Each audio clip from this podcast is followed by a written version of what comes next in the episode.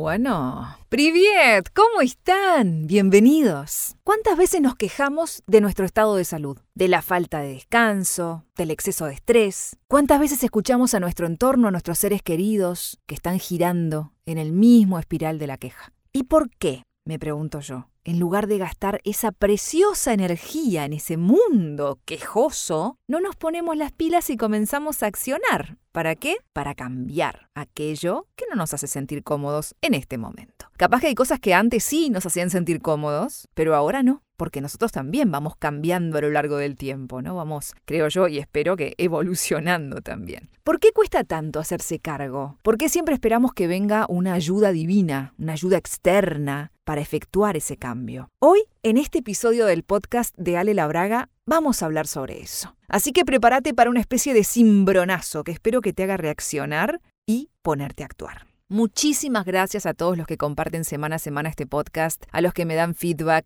que se toman en serio el empoderarse de su salud, en su bienestar. Felicitaciones por eso. Y gracias también por cada reproducción, porque cada vez que comparten en redes sociales el podcast, eso ayuda a que llegue a más y más personas. Queridos amigos, cuando hablo de hacer cambios respecto a nuestra salud, muchas veces se piensa en enormes cambios, ¿no? En pasar de ser, no sé, omnívoro a vegano, en dejar el gluten, en correr un medio maratón, en cambiar de pareja ya, qué sé yo.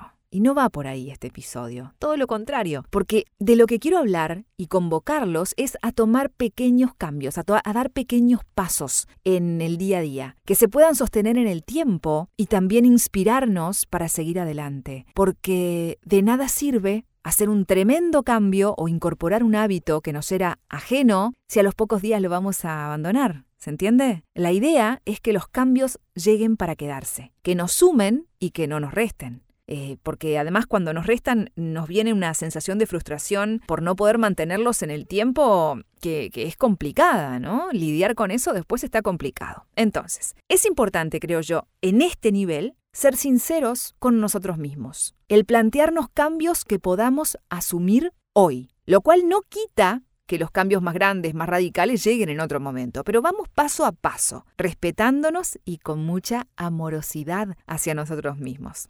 En episodios anteriores, en el 8, en el 10 y en el 12, yo les hablaba de incorporar cambios puntuales en su día a día. Habíamos hablado de 12 cambios, y si les parece los voy a repasar punto a punto en este momento sin entrar a fondo, como titulares nomás, porque me parece que son pilares de un estado que propicia la salud y son bastante sencillos, algunos de ellos. No solamente hablo de cambios de dieta, ¿no? De qué comemos o qué tomamos, sino también de cambios a nivel de nuestras tareas, relaciones, ejercicio, descanso, etc. Es más, el del descanso lo acabo de incorporar porque en realidad eran 12 y yo acá voy a leerles 13 porque me pareció importante también sumarlo a la lista. Los puntos son tomar más agua, cocinar en casa, comer alimentos integrales, incrementar los vegetales dulces, comer más vegetales verdes, encontrar nuevas formas de incluir proteína, en nuestro alimento, si es que comes carne, buscar formas alternativas, comer menos procesados, dormir más y mejor, integrar prácticas espirituales en tu día a día, que reitero, como lo decía en el capítulo en su momento, no es hablar de religión, sino de espiritualidad, que es diferente. Nutrir tu cuerpo y que esto sea un hábito. Actividad física regular. Encontrar un trabajo que te guste, cultivar relaciones personales sanas. ¿Qué te parece si elegís un punto de estos y lo pones en práctica esta semana?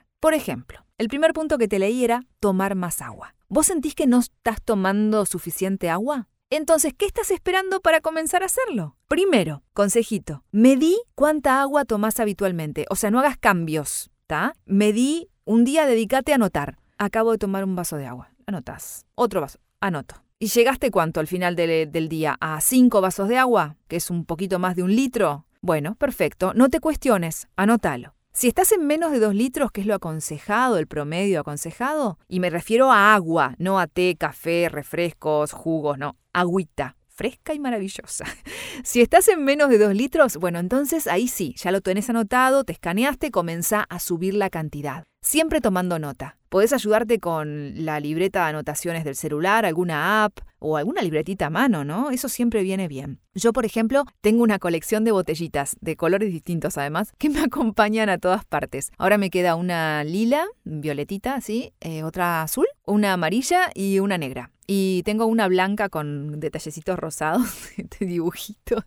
O sea que tengo cinco. Las voy rotando, ¿viste? Entonces ahí los que me conocen saben que llega Alita con su botellita en mano, siempre. A veces le pongo jengibre, a veces le pongo menta, a veces le pongo limón, a veces solita, con hielo, sin hielo, depende. Siempre voy con ella, en el auto, en el trabajo, en reuniones, ni que hablar cuando voy al gimnasio. La necesito. Ya creé el hábito, la necesito. Mi cuerpo pide agua. Agua, reitero, solo eso, agua. Claro. Y acá me parece que es importante abrir un paréntesis. Tiene una contraindicación por llamarla de alguna forma, ¿no? Y es que voy al baño muy seguido. Necesito ir al baño. Y eso hay que tomarlo en cuenta también. Esto no lo, no lo tenía planificado de conversar, pero ahora se me vino. Me parece importante que tu trabajo o tu actividad te deje ir al baño porque no es saludable aguantar la necesidad de orinar. Y esto me parece muy importante, porque, vos sabes que he notado últimamente que, he interactuado con gente que, que, me dice que no le gusta ir al baño cuando está fuera de casa, y a veces pasan muchas, muchas horas, y eso no es sano. Eh, no orinar cuando tu cuerpo te lo pide. Es muy contraproducente. Si esto se convierte en un hábito, si te pasa un día puntual que tuviste que aguantar, bueno, vaya y pase. Pero si eso es a diario, es complicado, porque la orina es importante para que nuestro cuerpo funcione correctamente. Por medio de ella se eliminan toxinas. Es un desecho la orina. Entonces, si nosotros aguantamos las ganas, estamos dejando esas toxinas estacionadas en la vejiga y eso no es una buena práctica, ¿se entiende? Porque aparecen problemas, eh, bueno, la cantidad de amonía, de sustancias ácidas que pueden afectar también el tracto urinario, se acumulan microbios. Las mujeres, sobre todo, sabemos muy bien lo incómoda que es la cistitis o la infección urinaria, ¿no? Es una afección que muchas veces nos afecta a las mujeres principalmente y por eso es importante orinar cuando hay necesidad y no aguantar mucho tiempo en hacerlo. Esto es una especie de extra, cierro paréntesis que quería compartir porque me parece importante. Conozco, reitero, en los últimos tiempos hablando, mucha gente que se aguanta horas y horas sin orinar. Bueno, volviendo al tema de la salud. ¿Qué es la salud? Según la Organización Mundial de la Salud, valga la redundancia de la redundancia, y acaba el término salud otra vez, la salud es un estado de completo bienestar físico, mental y social, y no solamente la ausencia de afecciones o enfermedades. Hay muchas cosas en las que estoy en desacuerdo con la OMS, no obstante, en esto sí estoy de acuerdo en cuanto a la eh, definición de, de lo que es la salud, ¿no? El estado de completo bienestar físico, mental y social, y no solamente la ausencia de afecciones o enfermedades. Esto es muy importante, saber comprender lo que es el bienestar físico, mental y social, conocernos y trabajar en equilibrar lo que pueda estar desequilibrado en este momento de nuestra vida. No estamos buscando la perfección, queremos una mejor versión de nosotros mismos, ¿no? Eso está bueno. No es que no quiero ser perfecto, no quiero ser la alita perfecta. Quiero ser una alita un poquito mejor que la alita de hoy. Siempre hay algo para mejorar. No pretendemos ser la tapa de revista o el chico del momento en Instagram.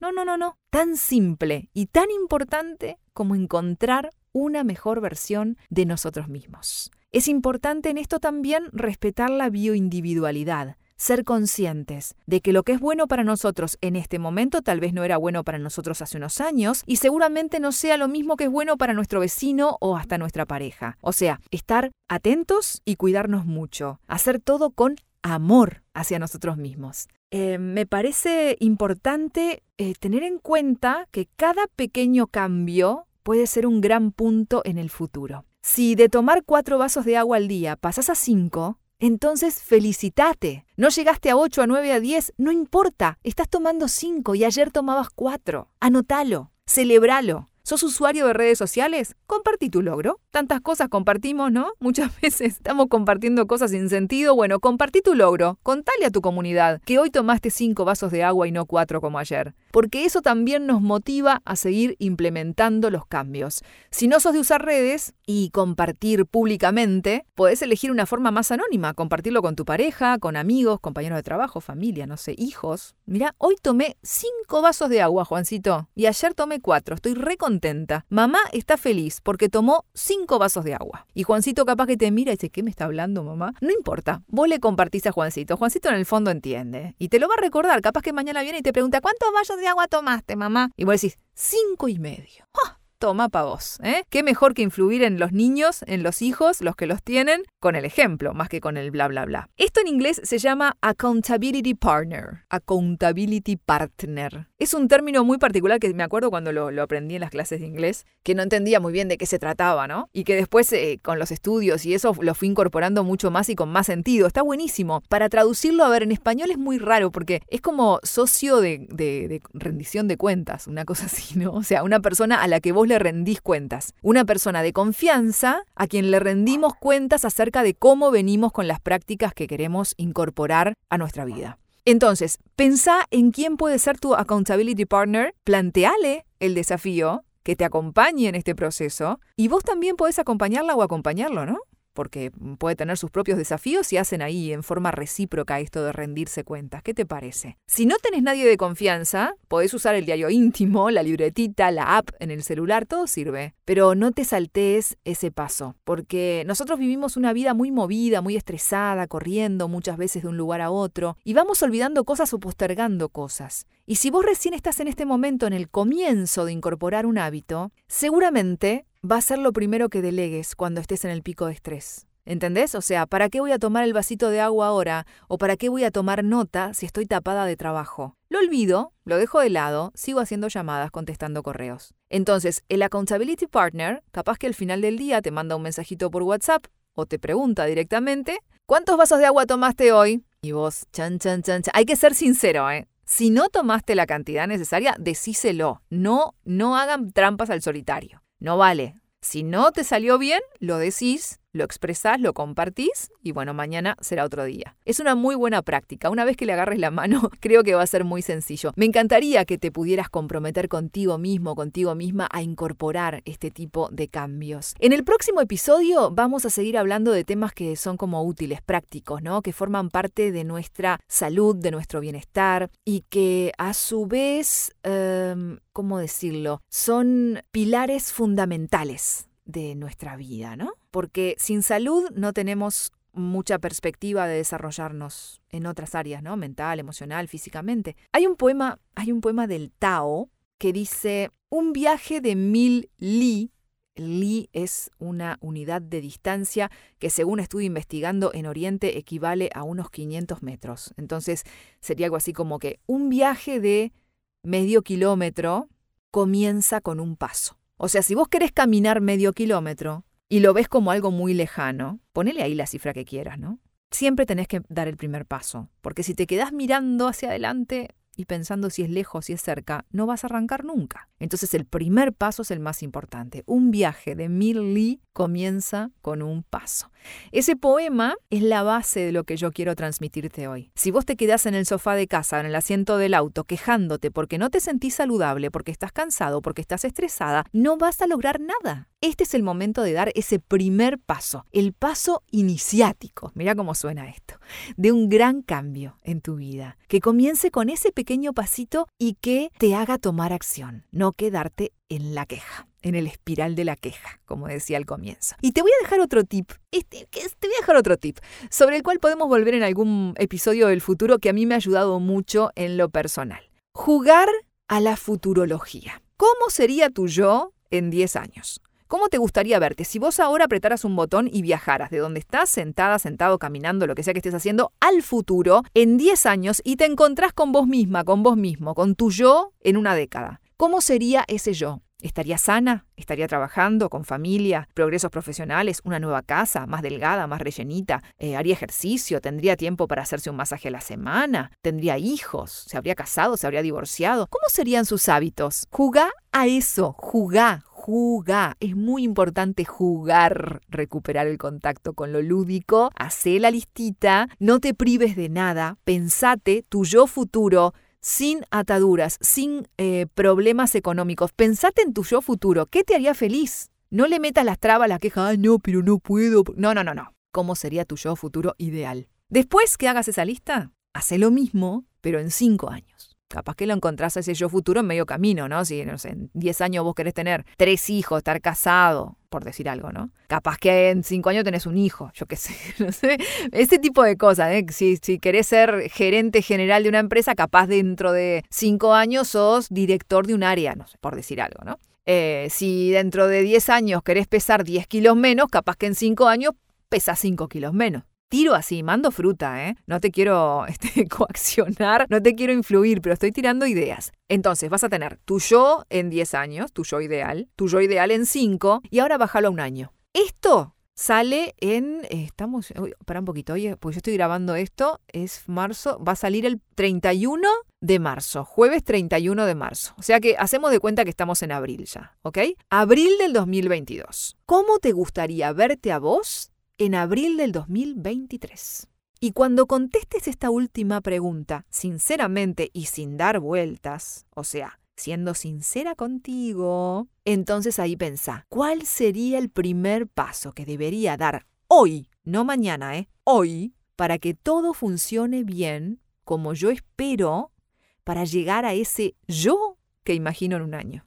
Eso sí que funciona como motor, amigos. Realmente. A mí me ha funcionado un montón. Igualmente, yo no vengo acá con el librito mágico. Siempre digo que las cosas hay que pasarlas por la experiencia de cada uno, pero me parece que está muy bueno ese ejercicio. Porque si vos pones en el GPS de tu vida una meta, un objetivo, una dirección, y ahí sí podés comenzar a trabajar, la cosa cambia, ¿no? No es solo quedarme en planes, es como decir, quiero ir hacia allá. Entonces, capaz que en el medio me encuentro con un desvío, una calle rota, inundada, bueno, pueden pasar cosas. Capaz que no, capaz que voy derechito con todos los semáforos en verde. Pero lo importante es poner el destino y ahí comenzar a moverse. Poner foco y entrar en acción. Todos necesitamos mejorar algún aspecto de nuestra vida. Siempre la vida perfecta no existe. Si estás equilibrado en algunas áreas, en otras capaz que estás menos. Entonces trata de equilibrarlas. Y así va a ser la vida, porque es un trabajo continuo. No es que hago la plancha. Entonces, siempre hay algo que nos incomoda o que no está tan bien como podría estarlo. Seamos sinceros. Hoy les pido un sincericidio total. ¿Ok? Queridos amigos, gracias por estar aquí. Como comienzo este episodio, el título que le pongo es ¿Qué estás esperando para cambiar? Así que te lo pregunto ahora al terminar. ¿Qué estás esperando para cambiar? No te olvides de darle cinco estrellitas, corazones, likes, compartir el episodio, descargarlo en tu biblioteca, ponerlo en tus favoritos, seguirlo, activar la campanita para que te avise cuando hay nuevo episodio. Por ahora estamos saliendo todos los jueves con, con episodios nuevos, así que espero seguir con, con, esta, con esta dinámica porque para dos veces por semana no me daba la vida, pero para una sí me organizo y me encanta compartir este ratito con todos ustedes. Feedback a través de mi cuenta de Instagram que es Ale Labraga. Si todavía no me seguiste, te espero por allí y escribime y contame a ver qué te pareció el podcast. A hacer los ejercicios, ¿eh? a no quedarse, a tomar más agua, a descansar mejor, etcétera, etcétera. Hasta la próxima, das vidaña.